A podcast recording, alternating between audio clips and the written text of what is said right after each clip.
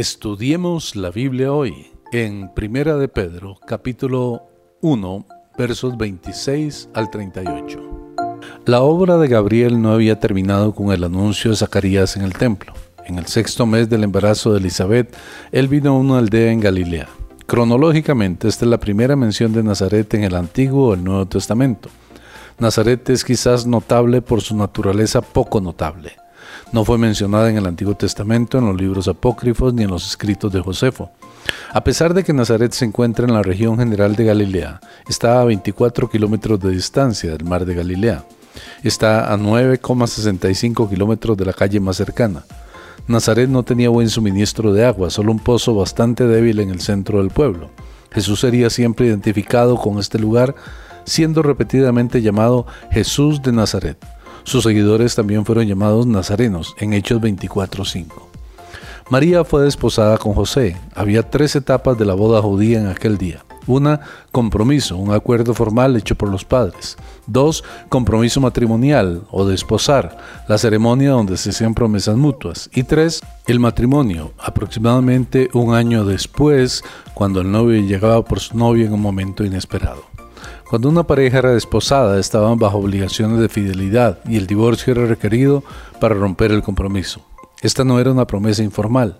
Se dice claramente que María era una virgen. No hay ninguna ambigüedad acerca de esta idea.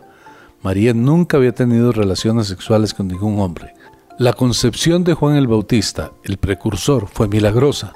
Debemos esperar una concepción aún más notable del Mesías. El nombre María es la forma griega del nombre hebreo Miriam, la hermana de Moisés. Significaba exaltada, una descripción apropiada para la futura madre del Mesías. Gabriel le dijo tres cosas a María, cada una de ellas eran cierta de María, quien tuvo un privilegio único entre cualquier persona para vivir. Ella fue muy favorecida, el Señor estaba con ella y ella fue bendecida. La oración católica que comienza con Dios te salve María, llena eres de gracia, es precisa. María fue llena de gracia, pero la gracia de María fue una gracia recibida, no una gracia para dar a los demás. El hecho de que María se turbó por sus palabras muestra su humildad. María se sorprendió al oír palabras tan extravagantes que decían de ella. El enfoque no estaba en María, sino en un hijo que se llamaría Jesús, por cierto, un nombre común.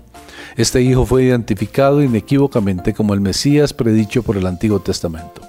Nadie ha influido más en la historia que Jesucristo.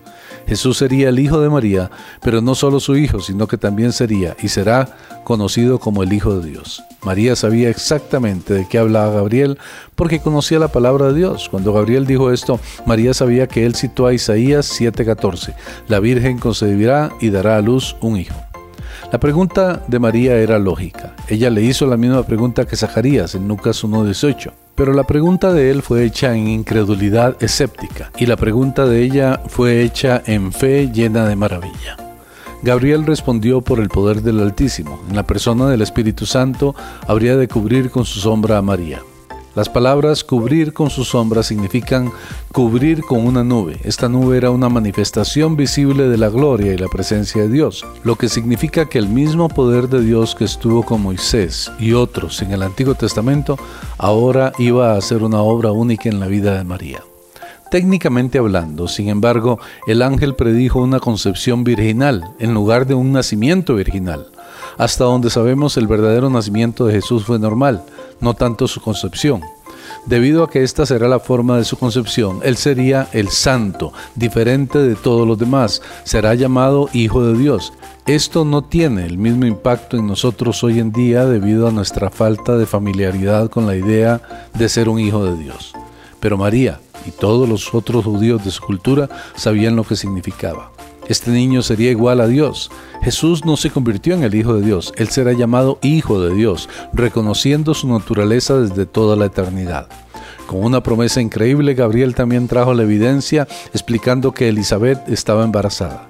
Si Dios podía hacer eso, Él podía hacer lo que le prometió a María. María respondió primero de acuerdo con lo que dijo Gabriel sobre ella. Ella era la sierva del Señor y no era su posición debatir con su maestro, sino aceptar lo que él decía. María entonces respondió con afirmación de fe, hágase conmigo conforme a tu palabra. Es la respuesta correcta de cada creyente a toda promesa de Dios. María aceptó recibir un embarazo que parecería sospechoso, y esto en una cultura que tenía una posible pena de muerte por adulterio. No sabemos el momento exacto en que Jesús fue concebido en el vientre de María. Pudo haber sido cuando Gabriel le habló a ella o poco después. Cuando haya sido, la nube de la gloria de Dios cubrió a María y Jesús fue concebido milagrosamente en el vientre de ella. No puede haber ninguna duda sobre el nacimiento virginal, solo preguntas sobre la autoridad de las escrituras. El nacimiento virginal es único.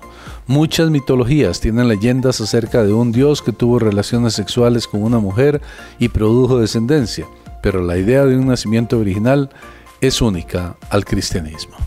Espero que este tiempo sea de bendición para su vida. Soy el pastor Carlos Umaña.